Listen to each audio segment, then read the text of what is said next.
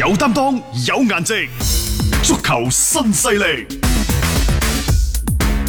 有一啲英超嘅資訊呢，係可以同大家喺度分享下嘅。首先，誒佢哋英超官方呢就進行咗第五輪新冠嘅檢測嘅結果，一共呢就有一千一百九十七人接受咗呢一次嘅新冠病毒嘅檢測，一個人呈陽性，無症狀感染，佢將會係立即進行為期七日嘅自我隔離。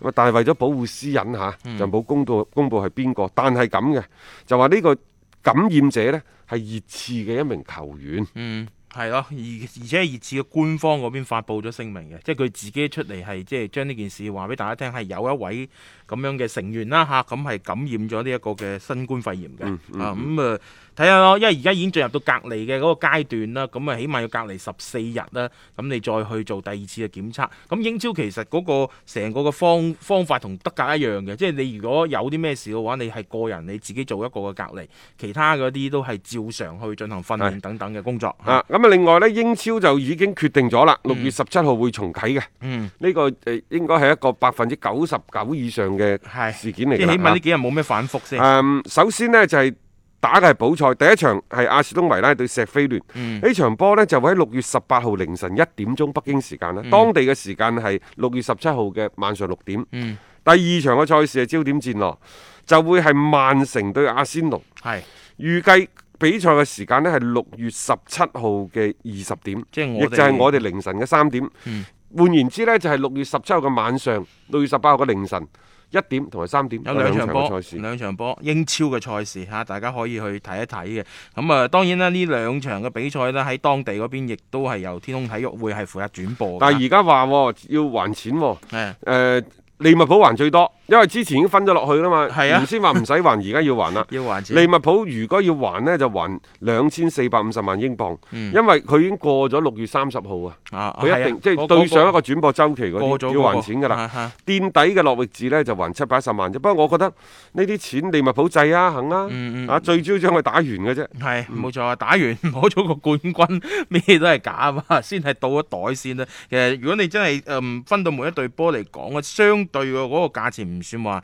即係太貴啦。即係英超啲球隊普遍嗰個情況都仲係即係比較唔錯嘅財政啊各方面，佢唔似或者頭先我哋講嗰啲西乙嗰啲球隊，即係可能破產一次你咁樣嘔翻出嚟嚇。咁但係英超嗰邊咧就相對嘅情況會係好啲嘅。啊，話時話呢，按照意大利著名嘅轉會專家，即係呢個爆料王嚟嘅嚇，嗯嗯就係呢一個迪馬濟奧，係佢自己有個官網嘅，嗯佢喺個官網嗰度呢，就提供咗消息。睇嚟利物浦真係想要迪比利喎，巴塞嗰、個係就講到好言之鑿鑿嘅話係先租後買嘅方式，嗯因為高普呢，就認為迪比利呢適合自己嘅嗰個戰術體系，嗯但係球員自己本人並唔係想太過離開啊，巴巴塞塞羅嗰邊係啊，即係兩睇啦。可能一個佢自己又想即係再一次證明下自己啦，畢竟都即係咁高調咁轉會去到巴塞，就一直都冇咩太好嘅表係。現哦按照呢位意大利轉會專家所講呢話迪比利就希望自己繼續留低喺巴塞。嗯，第一要戰勝傷病，其次最重要嘅要證明自己，嗯啊，成為美斯嘅最好嘅拍檔幫手。 係或球員本人係堅決唔想離開巴塞嘅，嗯但係呢，就高普就好欣賞迪比利，再加上啊佢係嚟自多蒙特噶嘛。係多蒙係咪特嘅，佢就認為呢，迪比利呢就好有實力，亦都好有潛質。嗯最緊要呢，就係佢好啱，因為自己嘅戰術體系，嗯甚至乎呢，佢又覺得法國嗰度啊，除咗麥巴比，佢感覺到迪比利如果唔係受傷病嘅影嗯響，可能嘅成就唔會差迪比誒呃呢個麥巴比幾多嘅。當年確實係即係咁樣樣嘅，講到兩個人都幾 幾齊名嗰種嘅感覺。但係你搏唔搏嘅啫啊喎，因為當初巴塞買佢嘅呢係一億加，嗯具體講呢，大概一億二千萬歐元到。嗯嗯而家因為傷病嘅原因降降咗一半。嗯，五千五、五千六歐元到嘅啫。係啊，利平物就浦平㗎啦，制睇唔落去制你買唔買？因為但係係咁嘅喎，呢位仁兄第一波啲人屬性，第二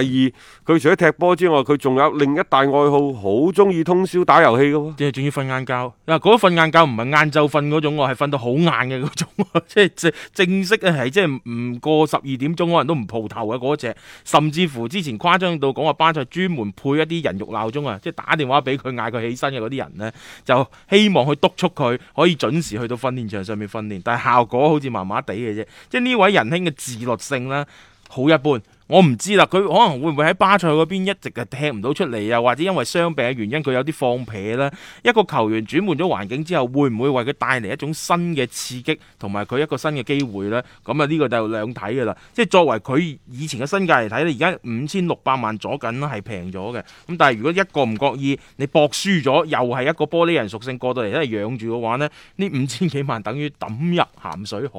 咁啊，高普自己嗯要諗過度過，即係究竟係咪真係咁需要呢一位嘅仁兄先？入波得分，聽得開心。 Absolute genius! Shoots yes! He's done it! 足球新勢力， It's magnificent!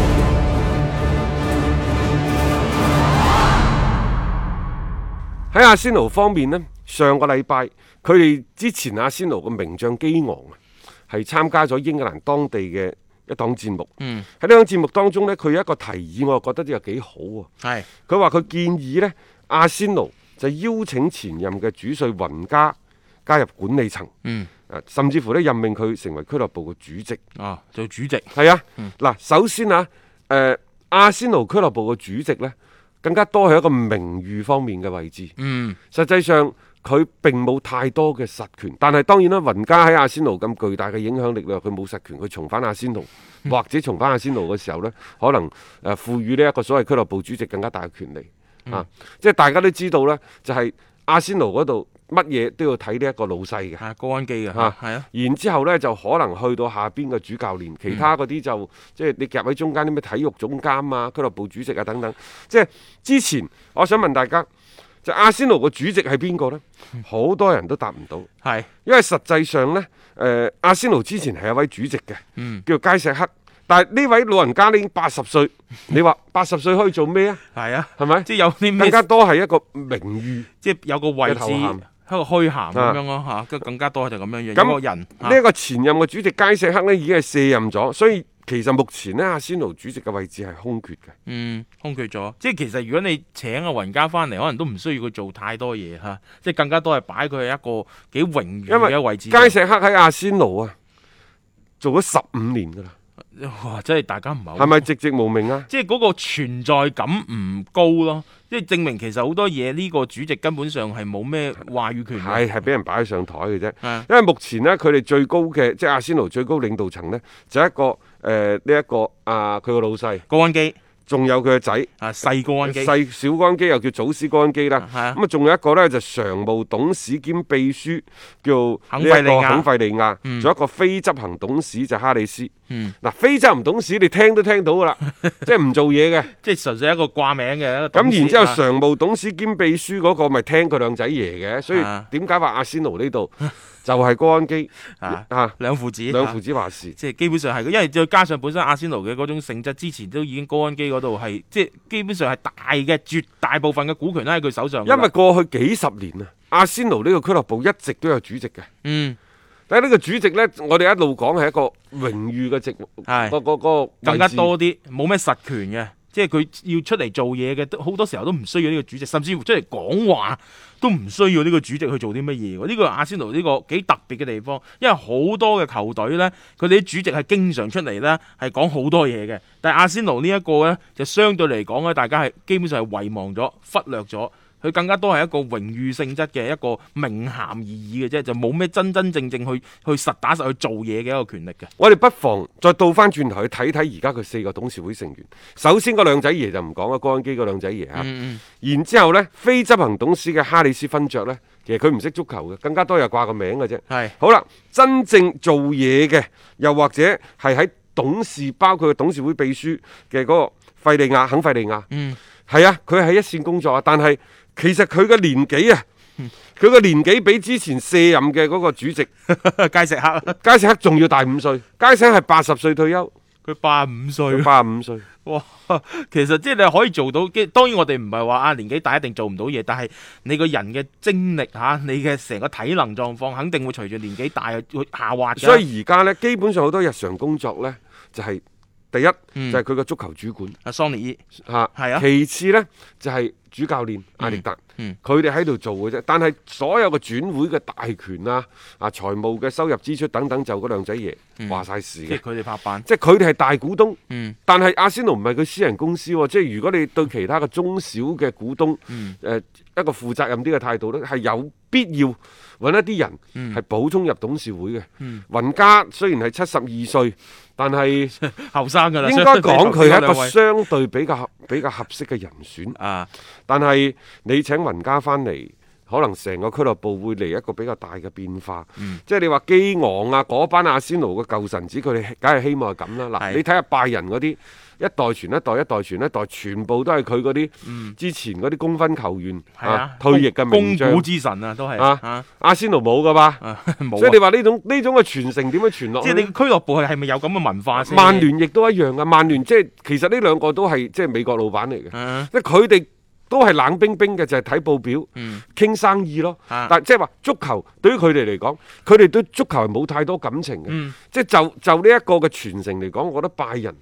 會係做得非常好，仲有呢，其實包括皇馬、巴塞，嗯就算佢巴塞都叫做成日揾自己啲隊誒、誒退役啊即係球退役員啦球員啦，係而啊家皇馬都覺醒咗啦，係咪？都會喺度揾。就算以前唔揾嘅時候，其實佢哋亦都會係揾一啲退咗役嘅球員做全球嘅形象大使，並且真係着着實實咁推廣推行喎。你睇下佢之前嗰幾任教練，包括咩賓尼迪斯、而家斯丹等等，其實全部都以前喺班喺喺啊皇馬踢過波嘅。啊係巴塞唔使講啦嚇，安力基啊啊，格迪奧啊拿格迪奧拿等等，全部都係嘅。嗯啊，即係人哋嗰啲豪門傳承，但係你再睇翻呢，即係曼聯點解九二班嗰啲冚冚聲，而家得翻個蘇斯克查孤家寡 人，其他咩生姜頭嗰啲全部喺講波看台嗰度講做廣播佬搶我哋啲飯碗。阿仙奴更加唔使講啦，鬼影都唔見啫。你包括利物浦都見唔到好多嘅，見唔到好多，即係啊佢哋嗰啲呢已經係完全俾資本控制晒。啊就係、就係、當咗一盤生意去做，即冇係錯該傾就傾，唔傾就喂傾唔埋就算啦，下一個下一位再嚟過。啊即係你同我講情懷，唔講講咩情懷啫，講揾錢，啊講數字，好多都係係美國老闆， 或者係又係喺呢個嘅角度上面去睇翻啊。咁當然即係每一個嘅俱樂部或者每一個老闆佢處理嘅方式方法真係唔同啦。你冇成績或者你即係盤數唔靚仔呢，對於佢嚟講係不可接受嘅。不過大家嗯仲記唔記得啊？其實以前啊，都傳聞過雲家係去擔任阿仙奴嘅足球總監啦。啊係有傳過而嘅家仲升咗職添，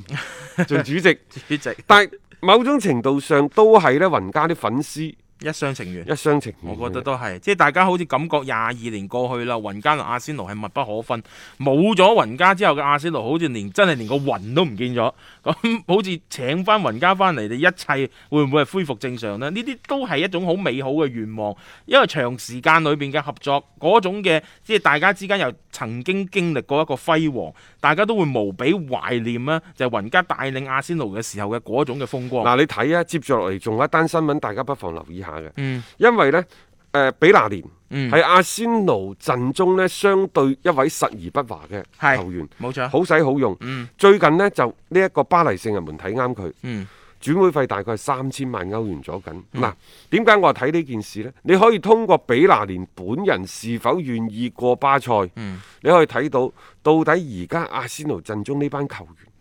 仲想唔想留喺球會當中？係為俱樂部效力，亦就係球會嘅而家嘅凝聚力如何啊？包括奧巴美揚，嗯亦都一樣嘅啫喎。想走想走噶啦，佢都吓，即係大家都唔係 話真係嗰種嘅向心力啊，以為阿仙奴效力為榮等等，即係唔好講話一啲即係資格路嘅，好似啲比達連呢啲啦。咁其他嗰啲其實時間唔算話太長嘅球員，佢更加可能會萌生退意啦。兩睇嘅啫，一個你阿仙奴嘅整體競爭力已經比以前嚟講下滑好多，你唔再係歐冠嘅常客。第二個球隊嘅文化氛圍並冇太多吸引球員嘅地方，因為作為球員嚟講呢，佢去到一定級數，即係喺邊度唔係打工啫，係係咪？佢嘅人工差唔多噶啦。有啲有啲大球會嚟講，佢嘅醫療保障啊，佢嘅即係後防呃誒呢一個嘅外圍嘅一啲保障嘅體系，基本上差唔多，可嗯能有差距唔會太大。咁樣嘅時候，要睇呢就係你俱樂部嘅野心。嗯睇你老細嘅格局，睇你是否願意為呢一個奪冠嗯，嚇攞、出更加多嘅資源。冇錯。如果冇嘅嗯話，因為我點解唔去一間更加之有雄心嘅俱樂部效力呢？嗯，冇啊錯，即係球員其實除咗揾錢之外，都希望證明自己去更加大係啊嘅舞台上你而面家阿仙奴已經講咗啦，喂，今年唔買人㗎啦。啊冇錢㗎，除非賣咗人再籌資金嚟買人嘅，即係咁樣就小本經營、小打小鬧。係嗯係啊，阿仙奴係掛住英超六大豪門嘅名啊，但係實際上佢亦都最有機會跌出六大豪門嘅。佢有括號啊，嗰個將掉隊 啊！我係咯嘅意思就係咁嘅意思嚇，即係你嚟緊，你有啲咩紐卡素嗰啲強勢崛起啊，分分鐘阿仙奴真係冇訂期咁滯啊！嗯呢、個就係佢哋而家比較頭痕嘅地方，並唔係話請雲家翻嚟就可以解決得到嘅嚇、啊好啦，我哋今日節目時間亦都先到呢度啦，咁多謝晒各位嘅收聽，聽日六點鐘繼續有足球新勢力。